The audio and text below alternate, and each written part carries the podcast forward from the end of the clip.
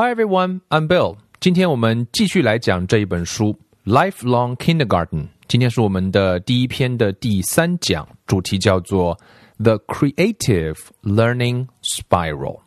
幼儿园的学习模式到底有什么特别？为什么作者会认为说所有年龄层的学习者都应该用幼儿园的这种学习模式去学习呢？那为了更好的去理解幼儿园的学习模式，我们就可以来想象一下，在幼儿园里面常常会发生一些怎样典型的活动。我们可以想象，在幼儿园里面经常看到有这样的场景：可能有几个孩子趴在地板上，那玩木头积木，然后呢，其中就有两个呢开始要搭建一个城堡，因为他们可能之前听过幼儿园老师给他们讲过一个童话故事，他们说我们要搭一个城堡。城堡呢搭的差不多了，他们还要继续去搭建一个瞭望塔在城堡的上面。那随着这个积木越搭越高，越搭越高啊，这个一不小心，嘣，这个就坍塌了。这时候呢，有一点气馁。这时候可能老师走过来跟他们解释了一番，给他们看了几张图片。他们想说，我们再来搭一次。这一次的城堡呢，搭得更加的稳健啊，底部就很牢固了，不是那么容易倒。随着旁边呢，就有几个孩子过来看热闹，说：“你们在干嘛呢？”啊，他们说：“啊，你们这个城堡里面有没有人住在里面呢？是不是可以有一家人住在里面？”哎，所以他们就加入了一些新的角色。所以这两组孩子，这一群孩子在一起呢，就你一言我一语，你搭一个，我搭一个，很快的这个城堡就搭得非常的啊像模像样，而且这个故事也越讲越完整。所以你发现呢，这就是幼儿园里面常常会发生的这样一种孩子们在玩的过程当中，他们可以学到什么？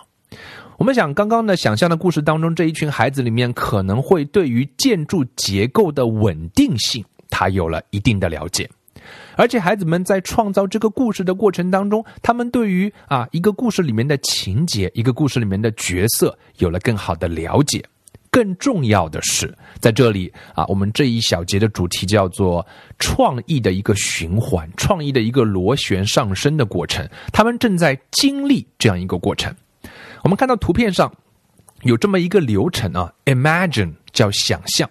想象之后呢是创造 create，create 之后是 play 是玩玩了之后是 share 是分享，分享了之后是 reflect 反思，然后。再想象，依此循环。什么叫想象？孩子们都会去想，想出一个假想的城堡来，想象说有一群人住在里面，这就是想象。可是想象还不够，孩子们可以把他们的想法变成一个行动。比方说，想出一个城堡，就能够搭出一个城堡，搭出一个瞭望塔，编出一个故事。然后呢，孩子们就会不断的去把玩，去在这个故事当中去啊，去延伸，去体验他们创造出来的东西，把这个故事变得更加的完整。故事里面可以加入一些更多的角色，因为他们要把玩，他们要说这个故事，他们要玩扮家家的游戏。然后是 share。Share 是什么意思？因为有一群孩子他们在搭积木，另外一群孩子他们觉得想加入更多的角色进来，这是我们经常看到孩子们在一起玩的时候会有类似于这样的合作。两组孩子他们会在一起把想法合并在一起，每一个新的想法都会使他们的玩出来的作品更加的饱满、更加的丰富、更加的完整。当然。啊，反思也是必要的。玩着玩着会出现很多的意外状况，比方说刚刚那个情景当中，那个城堡倒了。这个时候呢，孩子会很挫败。这个时候，如果有老师可以走过来，可以鼓励一下孩子，问问孩子说为什么会倒，怎么样能够更加的牢固。孩子如果在老师的引导下，还能看到一些摩天大楼的照片，孩子们很快会发现说，原来这些高楼的底部要比顶部要来的宽得多得多。所以，他们下一次在搭任何东西的时候，都会遵循这个规则，说底部要更牢固一点。然后呢，他们就再次想象。所以，这个循环你会发现说啊，在幼儿园当中可以说是不断的啊反复。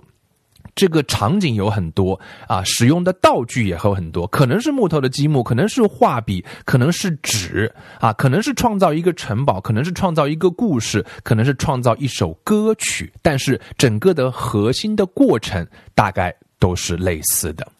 而这一种 creative learning spiral 就是从 imagine、create、play、share、reflect、imagine again，这个是一个创造性思维的引擎。 我们说，幼儿园的孩子在这样的环境下学习的时候，他们就会不断的在提升他们创意的能力。他们会啊，把他们的想法得到不断的发展，去尝试去做实验，去尝试不同的可能性，去获得别人的评论，然后再获得新的想法，根据他们的体验。可是呢，不幸的是，我们的孩子们在幼儿园结束了之后，大部分学校就会把这种啊创意学习的循环就转换成了我们之前讲过的 broadcast approach 就没有了。他们的大部分的时间就是坐在桌子前，完成一份又一份的作业，听一次又一次的讲课，等等等等等等。所以，呃，我们说这种创意的学习，可能到了一些全世界最优秀的大学。作者是 MIT Media Lab 的 professor，那他们的学生其实啊，就是全世界最好的大学——理工科大学、综合性大学 MIT，他们的媒体实验室的研究生学习的方式就是这种幼幼儿园式的学习方式。当然，他们使用的内容，他们很少在教室里面去听讲座，他们大部分的时间都是在做 projects，都是在经历的这一种 creative learning spiral。学生们会从事不同的项目，有的人可能会去设计一个互动的音乐的一个一个想法，有的人可能是是去马上把一个想法做出一个。啊，prototype 做出一个原型，然后去把玩他们，去分享他们的想法，跟同学们之间去分享，然后彼此分享获得了什么，获得什么改进的意见，然后再把这个 prototype 这个原型再往下一个版本去推进。他们也是在经历这个 spiral，一次又一次的去经历。区别是说，他们可能不是使用啊这个这么简单的积木模块，他们使用的是非常不一样的工具和不一样的技术，跟幼儿园相比，但他们的本质是一样的。所以，既然 MIT 被誉为是全世界创新学校的典型，他们其实采用的也是这一种啊，这个我们叫做 Kindergarten 的啊 Creative Learning 的 Spiral。所以在这里这一小讲，我们需要思考的一个问题是说：The creative learning spiral works in kindergartens and at the MIT Media Lab。这种创意的学习方式在幼儿园里面是存在的，在麻省理工学院的媒体实验室是存在的。How can we help it take root everywhere else？我们每位家长、每位老师，我们怎么样让这种创意的学习的螺旋的产生，在我们的家里，在我们的教室里，在一个一个的课堂里面，也有机会看到这样的苗头、这样的可能性呢？我想这是一个值得我们去思考的问题，在本书的后面部分也会给出一些解答。